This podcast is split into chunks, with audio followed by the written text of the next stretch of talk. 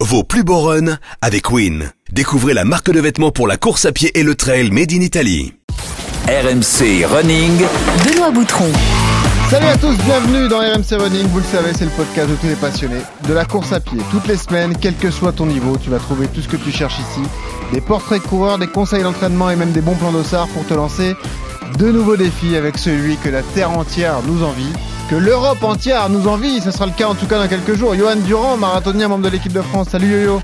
Salut à tous, ça va? Ah ouais. Bon, là on enregistre évidemment un peu en amont, mais euh, le jour de sortie de cet épisode, tu seras la veille de ton marathon des championnats d'Europe. Ah ouais, je, serai moins détendu alors. Valait mieux qu'on enregistre un peu avant. Ouais, c'est ça, exactement.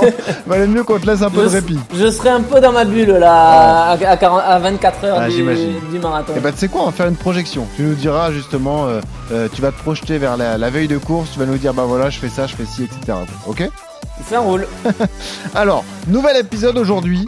Euh, alimentation, nutrition et régime alimentaire, c'est ce dont on va parler euh, cette semaine. Qu'est-ce que le régime scandinave dissocié euh, pratiqué par de nombreux coureurs justement quelques jours avant une grande compétition quels sont les intérêts Quels sont les risques? Pour en parler avec nous, on va accueillir dans un instant Cindy Rojo, qui est diététicienne nutritionniste et qui accompagne de nombreux sportifs.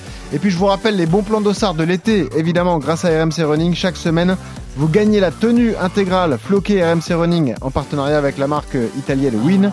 Et puis le super bon plan Évidemment, il est encore eh temps de s'inscrire. Le package marathon Niscan, le dossard pour la course, la prépa personnalisée et la tenue qui va avec. N'hésitez pas à aller vous inscrire et également à vous abonner à RMC Running sur les différentes plateformes de téléchargement. Alors, enfilez vos baskets, attachez vos lacets, c'est parti pour RMC Running. Alors, avez-vous déjà entendu parler du régime dissocié scandinave? Après, je ne sais pas du tout là. Quel but de L'aide de incroyable qui vient se loger dans la lucarne On peut lire tout et n'importe quoi sur l'alimentation idéale pour se préparer à une épreuve d'endurance. Ah oui, oui, oui, oui, oui. Ah ouais, ouais, ouais. Il faut se rappeler que le corps dispose de deux principales sources d'énergie qu'il va pouvoir recruter durant l'effort. Dans un premier temps, il s'agit des lipides, qui sont essentiellement les graisses contenues dans notre corps. Euh, vous aimez la littérature scandinave, Madame Mouchboum? Cela fonctionne en deux étapes. Donc, euh, cela consiste à dissocier les protéines euh, des glucides.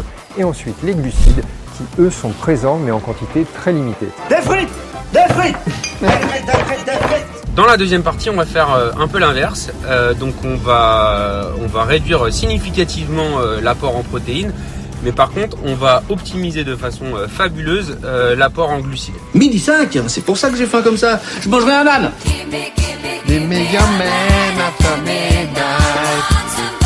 Alors mon petit Durand, est-ce que tu aimes la littérature scandinave? Ah, J'ai vu qu'il nous a mis du Zlatan et nous a ah ah, il nous a mis du Julien Lepers qu'on embrasse, évidemment. Ouais, exactement. Ah ouais, euh, il a été bon. Geoffrey Charpie, notre producteur. On remercie également notre réalisatrice Julie Deroux. Et on accueille notre invité cette semaine, Cindy Rojo, diététicienne, qui est donc en direct avec nous. Salut Cindy. Bonjour tout le monde. Alors euh, Cindy, elle tient un site de référence. Si jamais vous pratiquez de l'ultra longue distance ou alors de l'Ironman, vous y allez. Franchement, c'est fait pour vous puisqu'elle vous fait un, un, programme détaillé de votre nutrition et de votre alimentation. Là, t'as as beaucoup bossé sur le sujet, Cindy. Tu es l'interlocutrice parfaite pour notre sujet de cette semaine. Eh bien, j'espère que je vais pouvoir répondre à toutes vos attentes. Je pense que j'ai pas mal de choses à dire, en effet. Euh, juste pour qu'on puisse cerner un petit peu ton profil, tu pratiques la course à pied, toi, Cindy?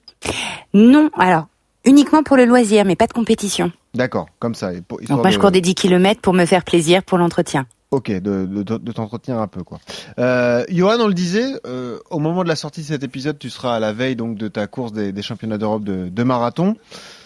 À partir de quel moment, Johan, tu fais attention à ton alimentation? Est-ce que c'est 15 jours avant? Est-ce que c'est une semaine avant? Est-ce que tu as une règle comme ça que tu te fixes avant chaque grosse échéance? Bah, c'est quand même tout au long de sa préparation. Oui, il faut quand même essayer de, de, de, faire les choses bien parce que comme on l'a déjà dit plusieurs fois dans ce podcast, c'est la récupération de, de, de des charges d'entraînement vient aussi de l'alimentation et de ce que tu vas apporter à ton corps en termes de protéines, de glucides et tout ça dans ta préparation. Mais c'est vrai qu'après, euh, moi je fais euh, attention à mon poids euh, pendant la, la, période de préparation et tout ça pour vraiment être au poids, affûté, euh, prêt à, à courir le marathon tout en apportant suffisamment comme je l'ai dit, de protéines, glucides et tout ça. Et après, c'est la, dernière semaine, hein, c'est la dernière, euh, la dernière semaine qui pour moi est quand même très importante, puisque là, on a diminué la charge d'entraînement, euh, on a divisé par deux par le, volume kilométrique ou l'intensité qu'on a mis dans l'entraînement. Et c'est ces sept derniers jours, là, cette dernière semaine, où euh, l'alimentation va avoir plus ou moins un rôle important sur votre performance, avec bien évidemment les, les 3-4 derniers jours, avec des erreurs, des aliments à ne pas prendre pour les problèmes digestifs et tout ça. On verra ça au fur et à mesure. Mais c'est vrai que la dernière semaine, la dernière semaine est quand même importante. Ouais, ouais donc c'est là où tu es quand même euh, vigilant. Je précise que dans sa préparation, notre ami Durand est passé à moins de 60 kilos, 59 hein, kilos. ouais, j'ai perdu, euh, j'ai perdu euh, pas loin de 2 kilos et demi, ouais, ah entre le mois de mai et, eh ben. le mois d'août. mais c'est la chaleur aussi. Ouais. Faut te remplumer un peu, un peu mon vieux. C'est hein. ça. Mais, mais, la dernière semaine est faite pour ça, pour se remplumer. D'accord. Alors Cindy qu'est-ce que c'est exactement qu'un régime dissocié déjà? Alors le, régime dissocié scandinave, c'est un régime qui a été créé dans les années 60-70 euh, au départ euh, pour les sportifs d'endurance, notamment pour euh, pour les skieurs de fond. D'accord. l'objectif, en gros, c'était de réduire fortement les glucides de J-6 à J-4 avant le jour J de, l'épreuve en augmentant les protéines et on fait l'inverse euh, à partir de J-3 jusqu'à la veille de la course. Donc l'intérêt de ce régime, c'est de pouvoir faire une surcompensation glycogénique. Donc euh, on, on l'a entendu en introduction, hein, ce qui est important, c'est d'avoir euh, d'avoir des, des, réserves en glycogène, donc en glucose dans les muscles notamment.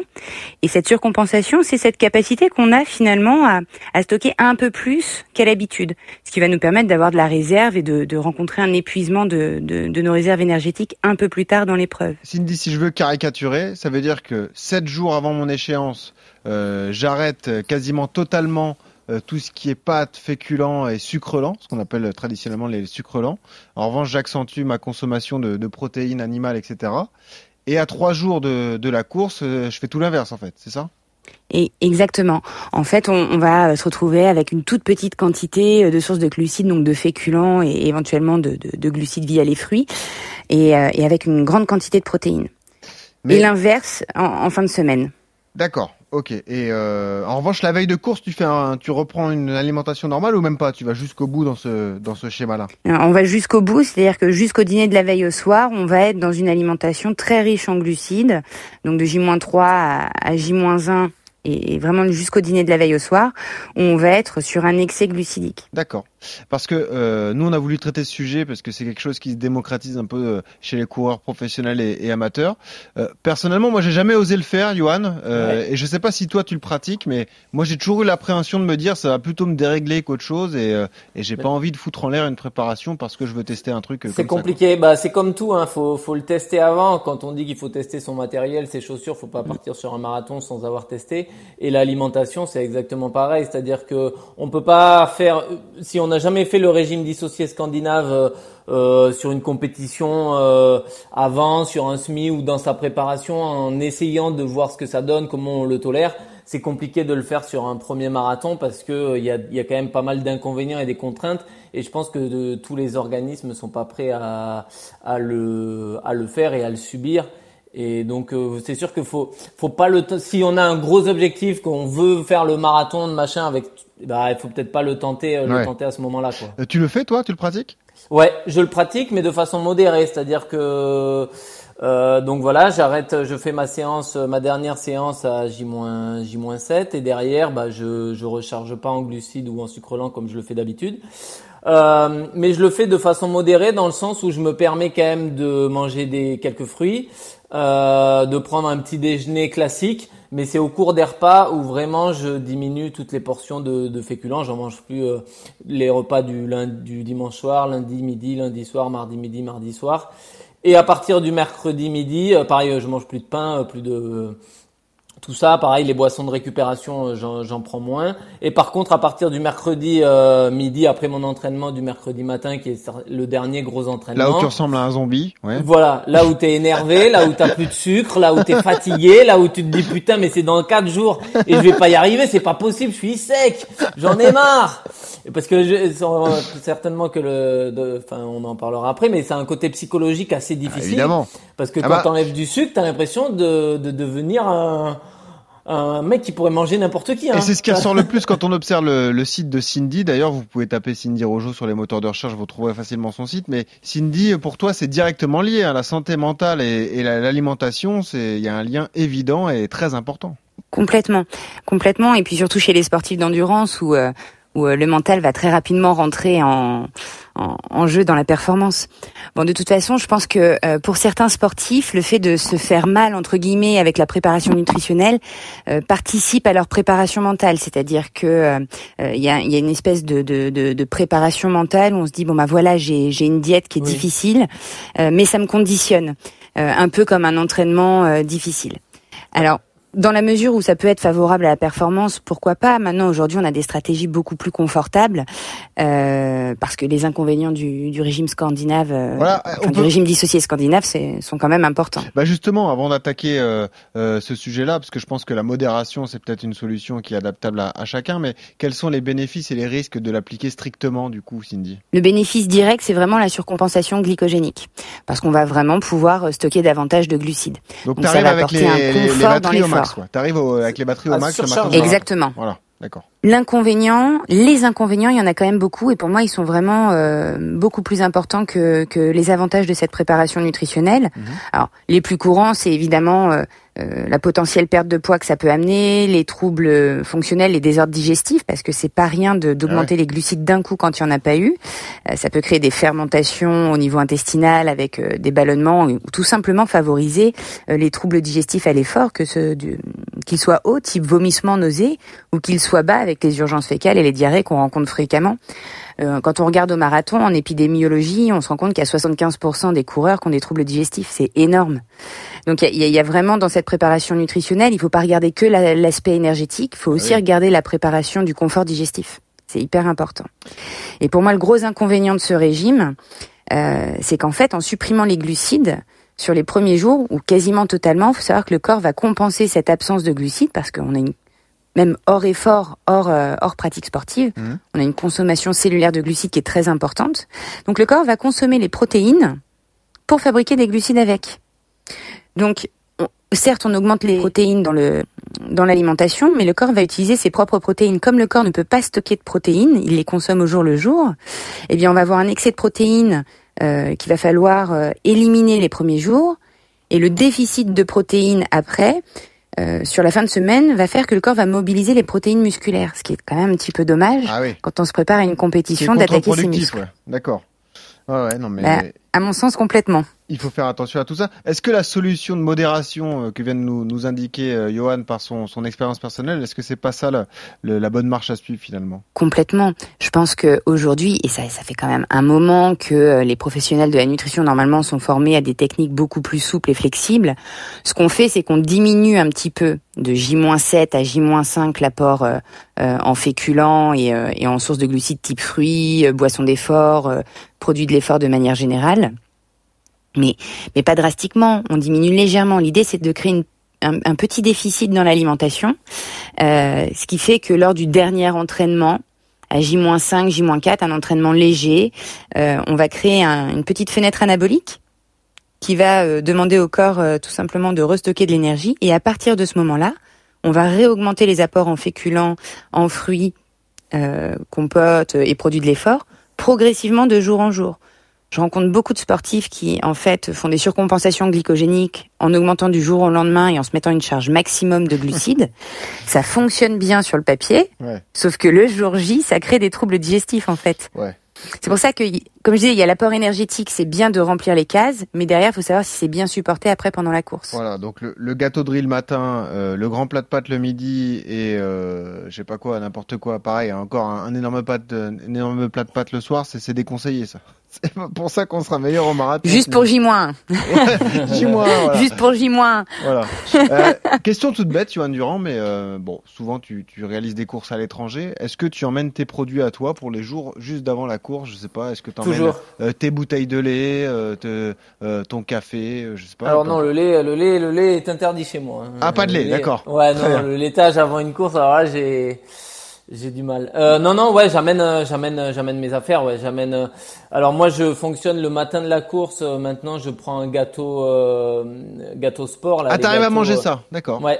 Ok. Bah, c'est soit un plat de pâtes à 4h30 du matin, soit, soit ça, et, et c'est, en fait, c'est le, euh, le marathon, c'est souvent tôt, euh, c'est souvent des départs 8h, 8h30, 9h, les choses comme ça. Donc ça veut dire que le petit déjeuner, il faut l'anticiper 3h30 avant avant son échauffement. Donc ça fait presque 4h30 avant la course, 4 4h30 suivant suivant comment vous digérez.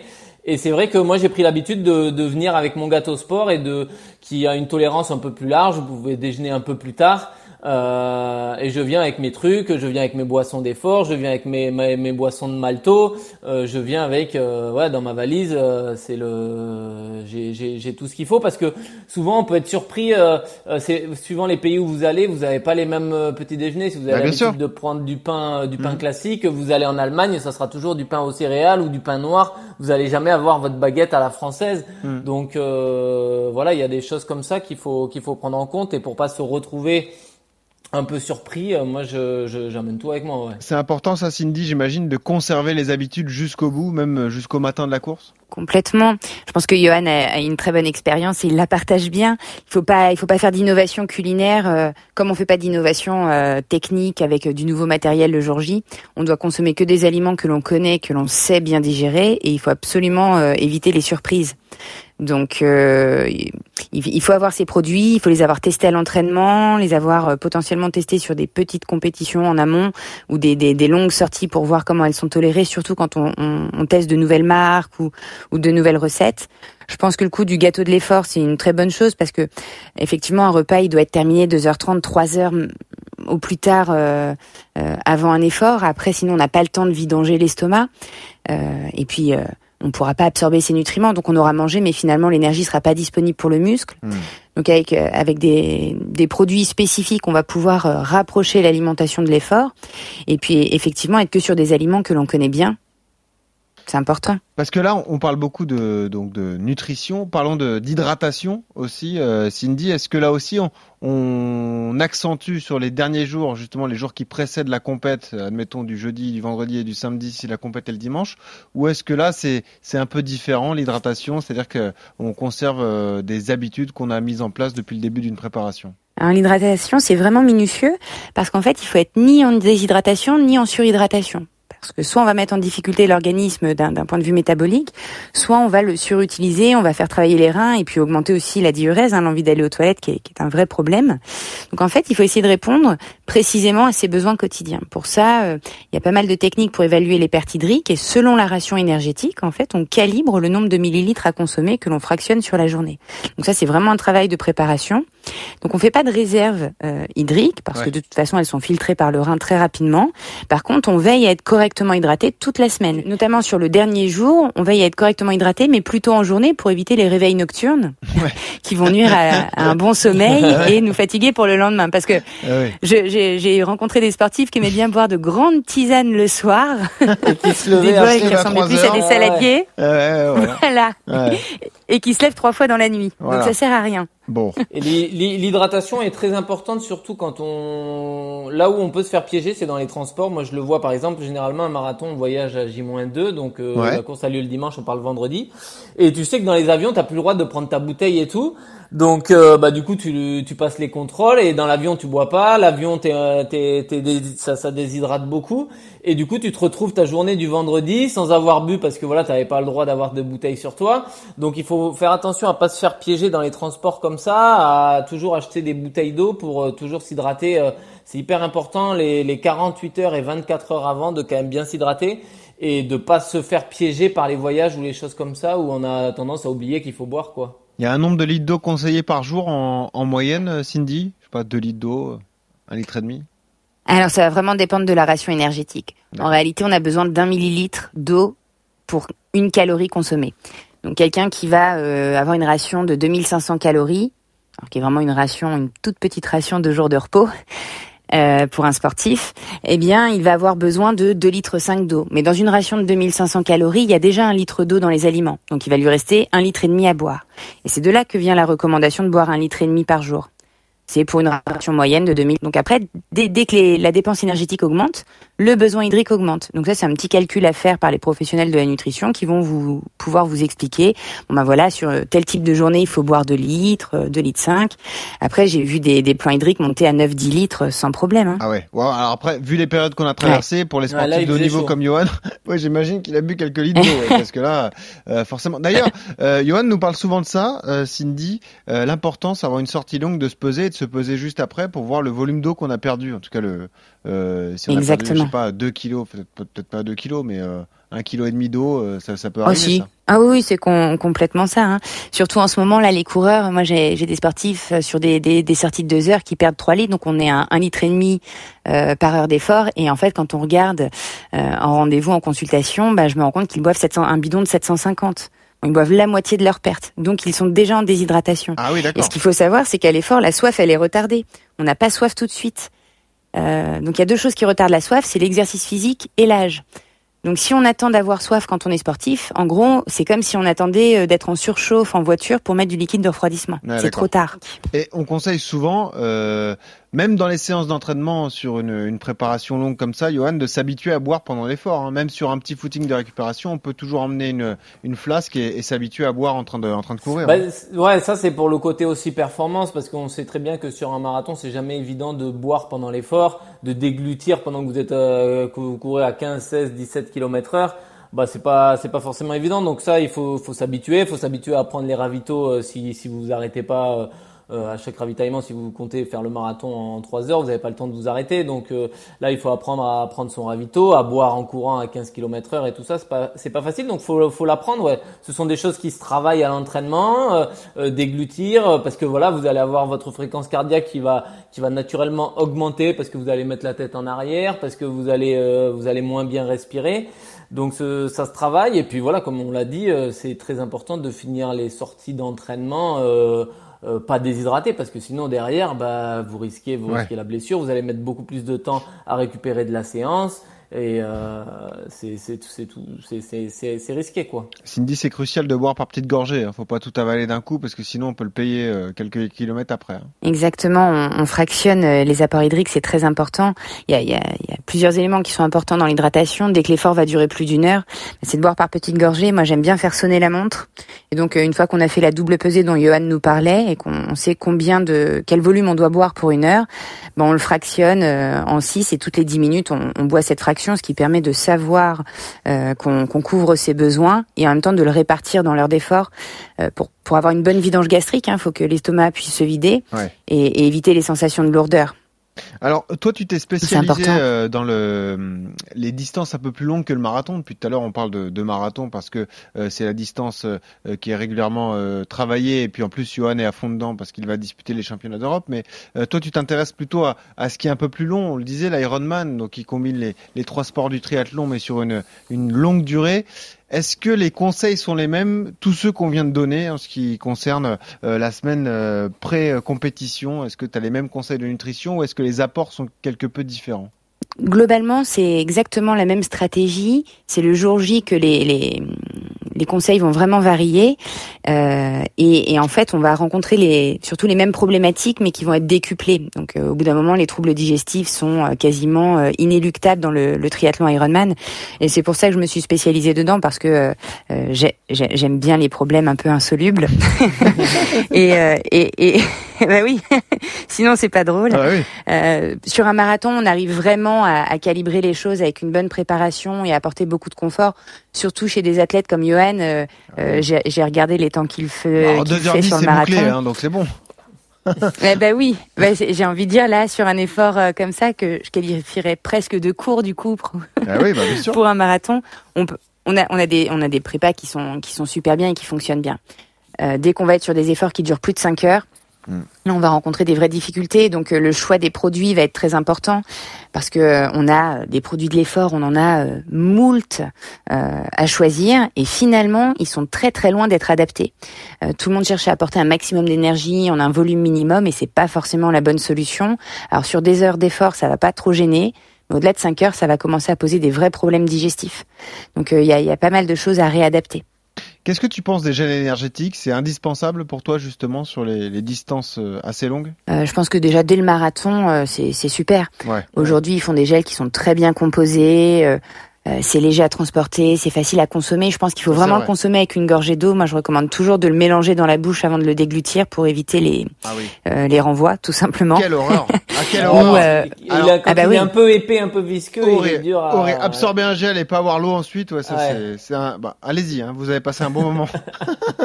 ah, t'as la pâteuse après, t'es Ah, c'est horrible, c'est horrible. Ah, mais j'avais jamais pensé, moi, en revanche, à absorber le gel avec de l'eau. Alors je savais qu'il fallait boire après, mais pas en même temps. Alors, ça c'est un bon conseil, Cindy. Bah ouais, moi je quand, quand c'est possible et qu'on est bien entraîné, euh, comme le disait Johan, à, à, boire en courant, bah, c'est de mettre la gorgée d'eau euh, tout de suite dans la foulée dans la bouche et vraiment de, de remuer euh, comme ah ouais, bien sûr. comme quand on se brosse les dents un petit peu et qu'on fait ouais. qu'on utilise la bouche pour pour faire la, la miction et puis et puis voilà on on déglutit ensuite. Et il y a une meilleure assimilation derrière et c'est beaucoup mieux supporté au niveau euh, au niveau digestif.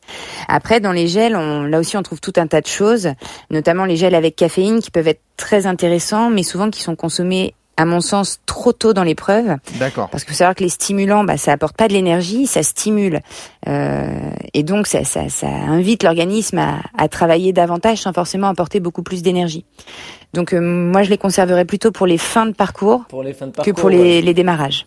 Tout ils s'appellent un peu coup de fouet. Généralement, les marques, elles appellent ça les gels coup de fouet, euh, les trucs comme ça. Ouais. Donc cela, c'est vraiment les derniers kilomètres. Ouais. Rappelle-nous, toi, ton alimentation sur un marathon, même si ça va très vite pour toi. Euh, c'est quoi le plan de bataille en général, Yuan? Moi, c'est bah, c'est boisson boisson d'effort à tous les tous à tous les ravitaillements, donc tous les 5 kilomètres. Et après, c'est un gel au 21, gel au 30. Et si besoin, le dernier, le coup de fouet au 35 ou 40 euh, pour aller au bout. Mais comme euh, elle le disait, celui-là, on sait très bien que le dernier ravito au 40e, euh, il servira pour le podium protocolaire. Hein. Il sert plus pour le, il sert plus pour le... non mais parce que voilà, on a deux kilomètres à faire en 6 minutes. 6 minutes, on a passé la ligne, donc le, le, gel, il a pas le temps de de faire effet. Hein. Ah, je savais pas que tu, tu consommais euh, que de la boisson d'effort et pas de l'eau euh, toute simple. D'accord. Ah non non, euh, que de la boisson d'effort. Ouais. Je, je bois le matin après mon petit déjeuner, je bois de l'eau jusqu'à l'échauffement et là, à partir de l'échauffement, je bascule sur de la boisson de la boisson d'effort. D'accord. Tu le conseilles ça, Cindy, ah, à un coureur lambda, ouais. Ah ouais, c'est super. Moi, je pense que la boisson d'effort, c'est vraiment la, la meilleure source euh, d'apport glucidique au cours de l'effort. C'est une des mieux tolérées. Et si la boisson est bien concentrée, parce que souvent elles sont surconcentrées, mais si elle est bien diluée et bien tolérée, hmm c'est confortable. il faut l'avoir testé aussi à l'entraînement parce que c'est sûr que, enfin, moi, je divise presque les doses euh, recommandées ah. par euh, deux par rapport à ce qui est recommandé parce que sinon je trouvais que c'était trop sucré et je le, je la tolérais pas. Au bout d'un moment, ça me, ça me pétait le bide. Donc, sans citer de marque, c'est pas de la boisson eh toute faite, mais c'est du, c'est de la poudre que tu mélanges et c'est toi qui fais tes dosages, euh, Johan. Oui, bah oui, oui, je fais des dosages en fonction de. Bah après, ça va jouer aussi en fonction de la température extérieure. Euh, plus il fait chaud, plus il fait froid, les choses comme ça. Et, euh, et après, je fais mes propres dosages en fonction de ce que j'ai l'impression de tolérer. Mais parce que voilà, j'ai six marathons à mon actif et que maintenant, je, je l'ai fait une fois l'erreur de vraiment suivre sur mon deuxième marathon, vraiment suivre. Euh, euh, les boissons et au bout du 25e je ne tolérais plus le sucre j'avais mal au ventre je voulais que de l'eau parce que j'arrivais ah plus à, à tolérer le à tolérer les boissons sucrées quoi. T'as cette sensation de totale déshydratation ouais. Ouais, quand ouais et puis de ouais d'avoir mal au ventre et te dire là si tu si tu ramènes un peu de sucre tu tu vas finir aux toilettes hein.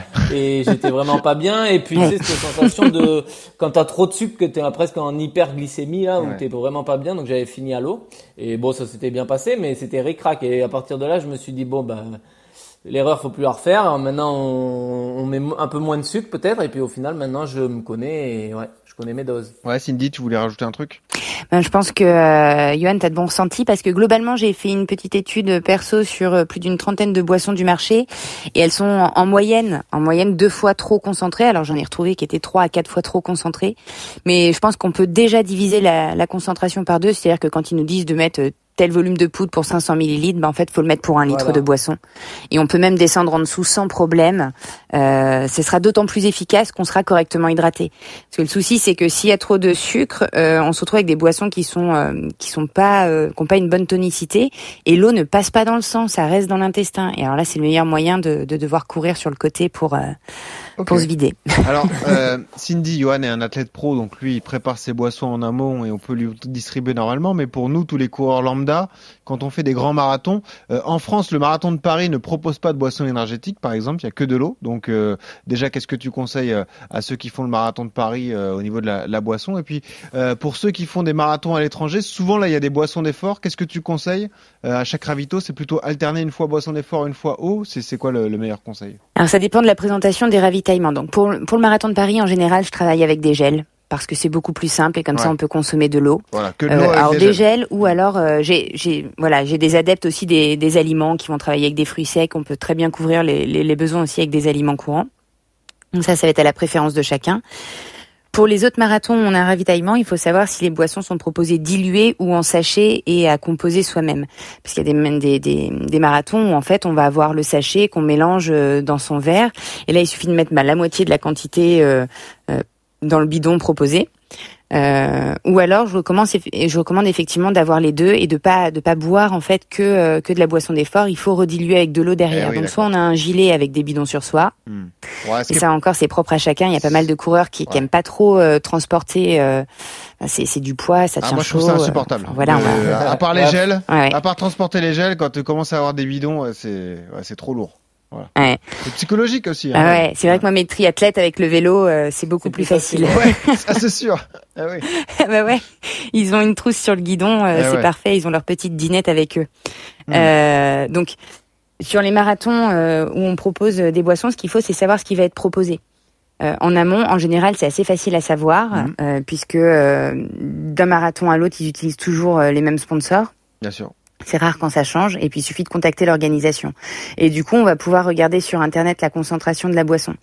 Et soit on est sur une boisson qui a 30, 40 grammes. Alors, 30, on va jamais trouver, mais 40 grammes par litre, ça existe, et ça, ça fonctionne très très bien, même si c'est trop concentré pour, euh, pour la saison chaude ça reste quand même supportable.